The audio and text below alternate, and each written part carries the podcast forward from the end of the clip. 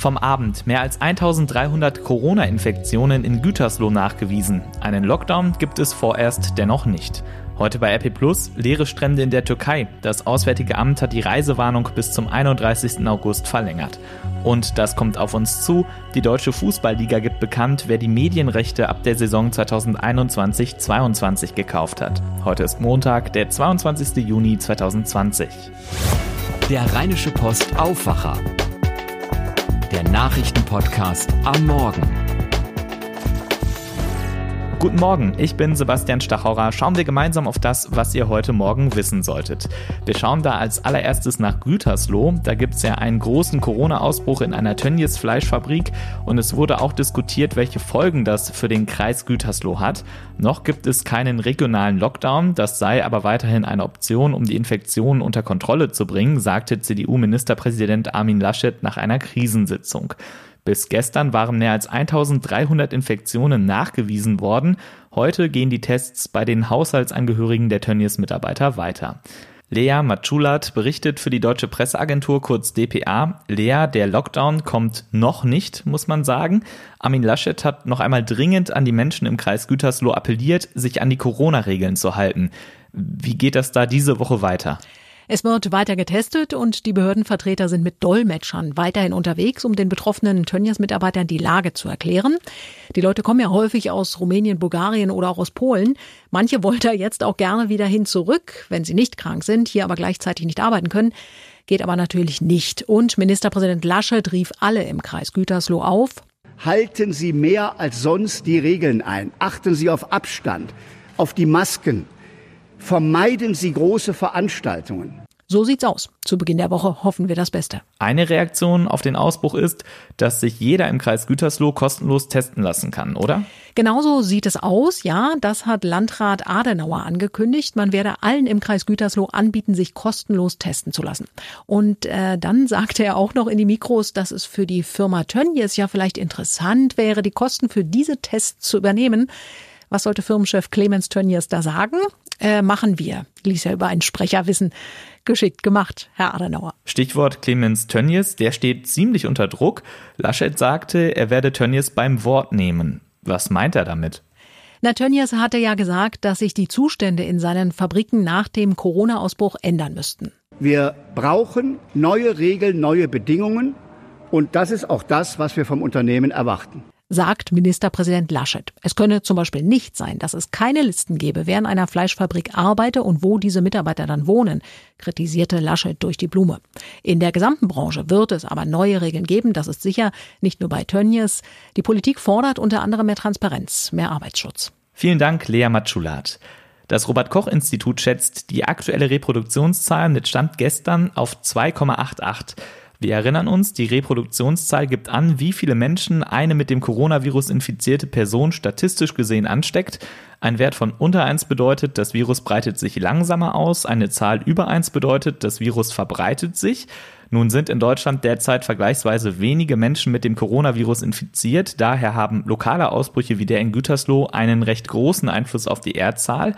Die aktuellen Entwicklungen im Fall Gütersloh sowie aktuelle Corona-Daten aus NRW, Deutschland und der Welt findet ihr jederzeit auf rponline.de. Bundesinnenminister Horst Seehofer will die Journalistin Hengami Jacobi Farah anzeigen. Konkret geht es um einen Text Jacobi Farahs in der Taz unter der Überschrift All Cops are berufsunfähig überlegte die Autorin vergangene Woche, welche Berufe Polizistinnen und Polizisten ausüben könnten, würde die Polizei abgeschafft, nicht aber der Kapitalismus. Der Anteil an autoritären Persönlichkeiten und Menschen mit, Zitat, Fascho-Mindset in der Polizei sei überdurchschnittlich hoch. Jagobi Farah nennt verschiedene Jobs, etwa in Behörden, Tattoo-Studios und Bauernhöfen und lehnt diese dann ab. Der Text endet damit, dass die Mülldeponie ein geeigneter Arbeitsort für dann ehemalige Polizistinnen und Polizisten sei. An der Kolumne gab es viel Kritik. Die Taz-Chefredakteurin Barbara Junge hatte zuletzt ihr Bedauern geäußert. Ihr tue es leid, dass die satirisch gemeinte Kolumne so verstanden werden könne, als seien Polizisten nichts als Abfall. Beim Deutschen Presserat, der freiwilligen Selbstkontrolle der Presse, gingen bereits zahlreiche Beschwerden über den Text ein. Seehofer nun sagte der Bild-Zeitung am Sonntagabend, er werde heute als Bundesinnenminister Strafanzeige gegen Jagobi Farah stellen. Zitat, wegen des unsäglichen Artikels in der Taz über die Polizei. Zuvor hatten bereits die Deutsche Polizeigewerkschaft und die Gewerkschaft der Polizei Anzeige wegen Volksverhetzung gegen die Taz erstattet. Personen aus Politik und Journalismus kritisierten die Ankündigung Seehofers etwa auf Twitter und werfen ihm einen Angriff auf die Pressefreiheit vor. Kommen wir damit zu dem, was ihr heute bei Epi Plus liest. Da geht unser erster Blick in die Türkei. Immer noch treibt ja viele Menschen die Frage um, wie es mit dem Sommerurlaub aussieht. In der Türkei wäre noch viel frei, aber es spricht auch einiges gegen eine Reise dorthin. Richtig? Helene Pawlitzki aus dem Aufwacherteam. Ja, so ist es. In der Türkei herrscht aktuell tatsächlich gähnende Leere an den Stränden, wie unser Korrespondent Gerd Höhler beschreibt. Egal ob jetzt der große Bazar in Istanbul oder die türkische Riviera, kaum Touristen zu sehen, nur einige wenige Einheimische.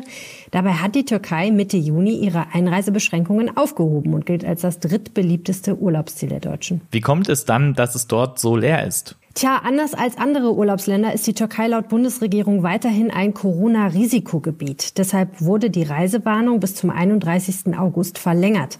Man darf zwar in die Türkei reisen, aber man tut es auf eigenes Risiko.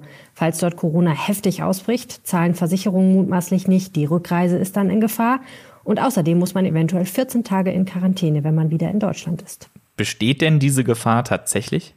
Das ist natürlich wie immer bei Corona schwer zu sagen. Aber jedenfalls haben sich die gemeldeten Corona-Neuinfektionen in der Türkei fast verdoppelt in den letzten Tagen. Von 800 pro Tag Anfang Juni auf etwa 1500 Fälle aktuell. Vielen Dank, Helene Pawlitzki aus dem Aufwacherteam. Es wird und wurde in der Corona-Pandemie auch viel über Solidarität gesprochen. Besonders die jüngeren Generationen müssen solidarisch sein. Martin Kessler analysiert in der RP, sie müssen nicht nur solidarisch sein, sondern auch überwiegend die Kosten der Maßnahmen tragen. Das Konjunkturpaket der Bundesregierung etwa sieht viel Geld vor für Mehrwertsteuersenkungen, aber kaum Geld für Kitas, Ganztagbetreuung oder Auszubildende. Und der Staat nimmt dafür neue Schulden auf und die müssen irgendwann zurückgezahlt werden. Trotzdem, an der Erhöhung der Renten dieses Jahr hält die Bundesregierung weiter fest. Den ganzen Text Die junge Generation zahlt doppelt lest ihr auf Seite 2 der gedruckten RP und bei RP Plus. Und auch das Thema Tönnies beschäftigt uns natürlich. Maximilian Plück, Chefreporter Landespolitik bei der RP, hat mit Ursula Heinen-Esser gesprochen. Das ist die Ministerin für Umwelt, Landwirtschaft, Natur- und Verbraucherschutz in NRW. Sie sagt, Zitat, Lebensmittel benötigen faire Preise. Und sie kritisiert, dass Fleisch im Einzelhandel oft zu günstig ist. Das will die Politik nun ändern. Das ganze Interview findet ihr auf RP Online.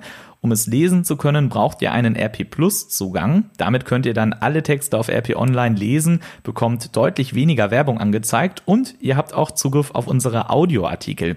Jeden Tag lesen wir euch fünf Texte ein. Außerdem unterstützt ihr mit einem RP Plus Abo auch diesen Podcast hier. Wenn ihr das also einmal ausprobieren wollt, dann checkt rp-online.de-aufwacher-angebot. In Düsseldorf gab es am Wochenende wieder einige Corona-Regelverstöße. Alina Lierz aus den Antenne Düsseldorf Nachrichten kennt die Einzelheiten. Guten Morgen, Alina. Guten Morgen, Sebastian. Vor allem in der Altstadt mussten Polizei und Ordnungsdienst wieder mal eingreifen, unter anderem an den Rheintreppen. Und das, obwohl sich weiterhin Düsseldorfer mit dem Coronavirus neu infizieren. Dann haben wir mit einem Politikprofessor über den bevorstehenden Wahlkampf gesprochen, der vermutlich digital ablaufen wird. Und zuletzt gibt's die Infos zur Sommerferienkarte der Schwimmbäder in Düsseldorf. Volle Bars und Kneipen und unzählige Menschen an der Rheinuferpromenade. Auch an diesem Wochenende war es in der Altstadt wieder sehr voll. Die Abstandsregeln wurden oft nicht eingehalten. Alleine die Treppen am Burgplatz mussten von Polizei und Ordnungsamt mehrfach geräumt werden. Dazu Antenne Düsseldorf-Reporter Robert Jans. In der Nacht zum Samstag hat das Ordnungsamt in einem lokalen Medienhafen erneut massive Verstöße gegen die Corona-Regeln festgestellt. Der Betrieb wurde versiegelt. Noch am selben Abend mussten in der Altstadt die Kurze Straße und die Rheintreppen geräumt werden. Auch Samstagnacht Nacht hatten die Einsatzkräfte viel zu tun. Um 20 vor 1 wurden wieder die Treppen am Burgplatz geräumt. Dabei war die Stimmung angespannt. Ein Randalierer wurde festgenommen. In den frühen Morgenstunden kam es außerdem zu mehreren Körperverletzungsdelikten. Die Polizei hat angekündigt, auch an den kommenden Wochenenden verstärkt präsent zu sein. Währenddessen infizieren sich weiterhin Menschen in Düsseldorf mit dem Coronavirus. Das zeigen die aktuellen Zahlen der Stadt. Bis zum Nachmittag haben sich fünf Düsseldorfer neu mit Corona infiziert. Aktuell sind 168 Menschen in Düsseldorf infiziert. Der wichtige 7-Tages-Wert liegt aktuell bei 16,6. Bei einem Wert von 50 müsste die Stadt aktiv werden und neue Maßnahmen ergreifen. Auch auf den Wahlkampf für die Kommunalwahlen im September hat Corona Einfluss. Das sagt der Düsseldorfer Politikprofessor Stefan Marschall von der Heinrich-Heine-Universität. Ich denke, dass wir durch die Corona-Krise eine Beschleunigung der Entwicklung haben, die wir auch sonst gehabt hätten, nämlich dass der Wahlkampf auch stärker digital wird, stärker andere Wege sucht. Das wird aber jetzt nochmal eine neue Dimension haben. Es wird stärker sein und das ist einfach Corona-bedingt und äh, das ist auch eine Modernisierungsbeschleunigung gewesen, die hier stattfindet. Die Top-Themen bei der Kommunalwahl werden auch in den sozialen Medien Wohnen und Verkehr bleiben, so Marschall weiter. Aber auch die Wirtschaftspolitik werde in Corona-Zeiten über den Wahlausgang entscheiden. In einer Woche starten in NRW die Sommerferien. Für Kinder gibt es auch in diesem Jahr wieder die Sommerferienkarte für die Schwimmbäder in Düsseldorf. Gilt für alle unter 16 Jahren. Die Karte kostet einmalig 14 Euro und jeden Tag ist dann ein Eintritt in einem der Düsseldorfer Bäder mit drin. Zum Beispiel im Freibad Lörrig, im Rheinbad oder im Allwetterbad. Unter der Woche gilt das dann auch für das Familienbad Niederheit. Die Tickets gibt es ab heute. Alle Infos und auch mehr Nachrichten stehen auf unserer Homepage antennedüsseldorf.de und gibt es auch immer um halb bei uns im Radio. Vielen Dank, Alina Lietz. Und das kommt heute auf uns zu. Diese Woche wird eine wichtige für die Lufthansa. Heute fliegt das DAX-Gründungsmitglied aus dem Börsenleitindex. Dafür kommt dann die Deutsche Wohnen neu in den DAX. Die Fluggesellschaft und die Gewerkschaften Vereinigung Cockpit, UFO und Verdi ringen derzeit um ein Sparpaket. Donnerstag sollen dann die Aktionäre dem 9 Milliarden schweren staatlichen Rettungspaket zustimmen. Ansonsten droht der Airline die Pleite. Ursula Winkler berichtet für die dpa. Ursula, was sind denn die Stolpersteine in dieser Woche?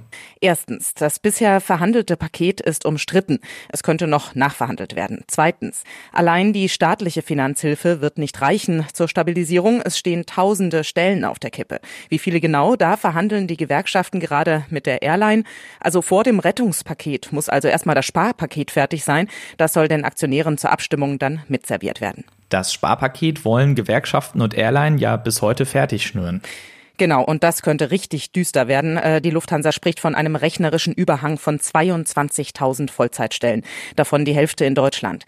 Die Airline glaubt nicht, dass sie sich sehr schnell von der Krise erholt und geht davon aus, dass sie in den kommenden drei Jahren für jeden siebten Piloten und jeden sechsten Flugbegleiter und viele Mitarbeiter am Boden einfach keine Beschäftigung hat. Lass uns noch kurz auf Donnerstag schauen. Da müssten dann ja die Aktionäre auf der Hauptversammlung erst noch zustimmen. Also sowohl dem Sparpaket als auch dem Rettungspaket.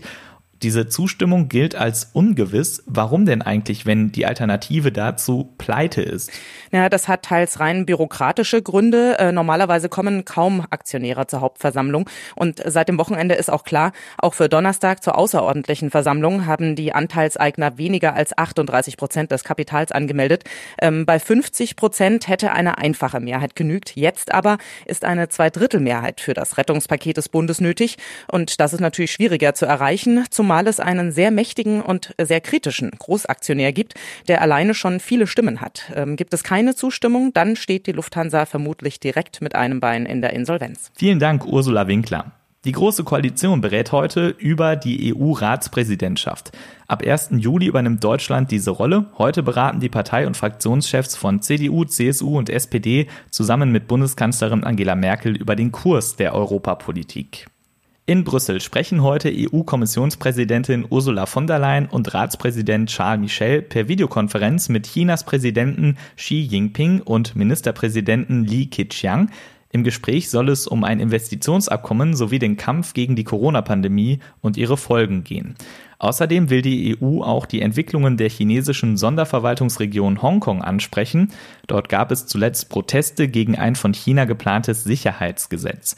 Die grünen Außenpolitiker Franziska Brandner und Jürgen Trittin etwa sprechen von einer Aushebelung der Autonomie Hongkongs und fordern die EU auf, in dieser Angelegenheit deutliche Worte gegenüber China zu finden.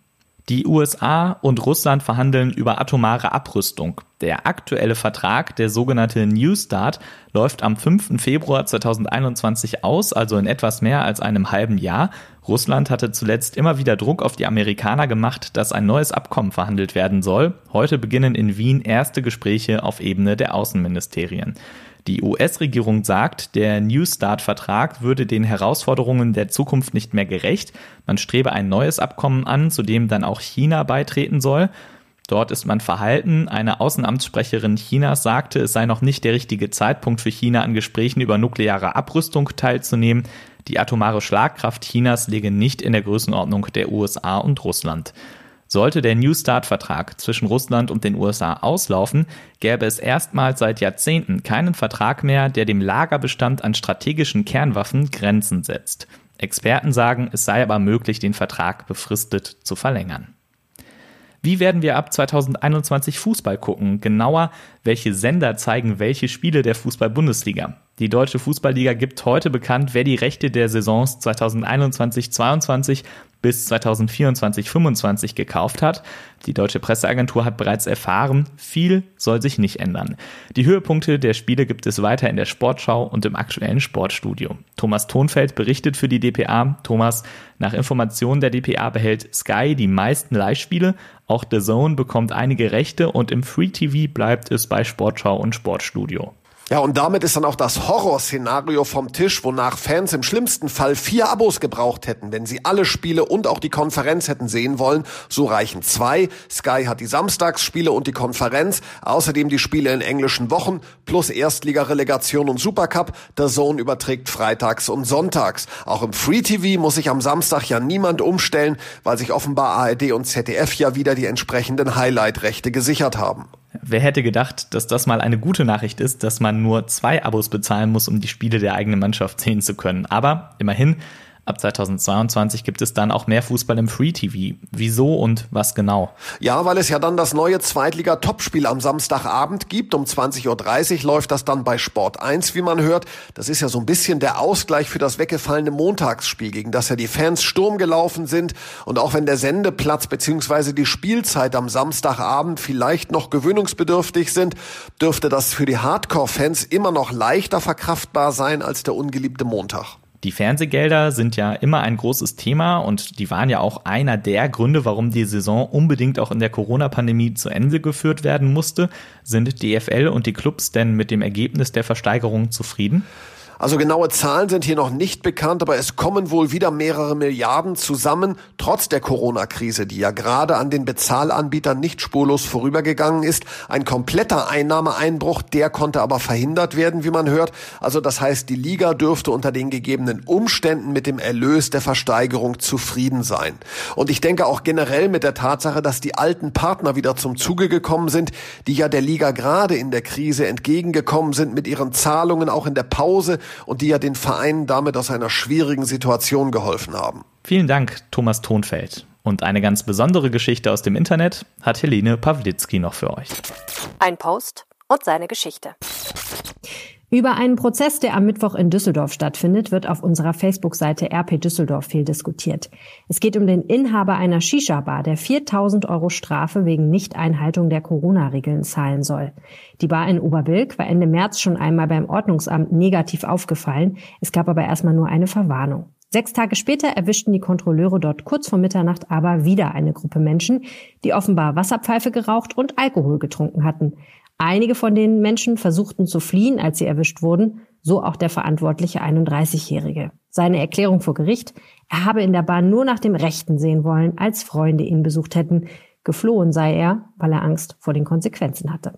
Kein Mitleid, schreibt ein Nutzer auf Facebook. Es gibt so viele Gastronomen, die wirklich alles tun, um die Vorgaben so gut wie irgend möglich zu erfüllen. Diese Negativbeispiele riskieren nicht nur die inzwischen zurückgewonnenen Freiheiten für alle, sondern schaden auch, indem das Vertrauen in die ganze Branche erschüttert wird. Und damit noch zum Wetter für NRW. Der Morgen startet bewölkt und vereinzelt noch mit Regen. Im Laufe des Vormittags lockert es aber auf. Es wird bis zu 26 Grad warm. Die Nacht bleibt trocken und klar bei 10 bis 14 Grad. Morgen scheint dann größtenteils die Sonne bei bis zu 29 Grad. Da bleibt es nachts dann auch noch mild bei 11 bis 17 Grad. Auch am Mittwoch gibt es viel Sonne, höchstens am Nachmittag und Abend einige Wolken und es wird noch etwas wärmer, 28 bis 31 Grad sind drin. Das war der Rheinische Postaufwacher vom 22. Juni 2020. Heute Abend gibt es eine neue Ausgabe unseres Podcasts Coronavirus in NRW. Die hört ihr ganz einfach hier im Aufwacher-Feed. Mein Name ist Sebastian Stachorra. Wir hören uns hier morgen früh wieder. Habt einen schönen Tag und macht's gut. Mehr bei uns im Netz www.rp-online.de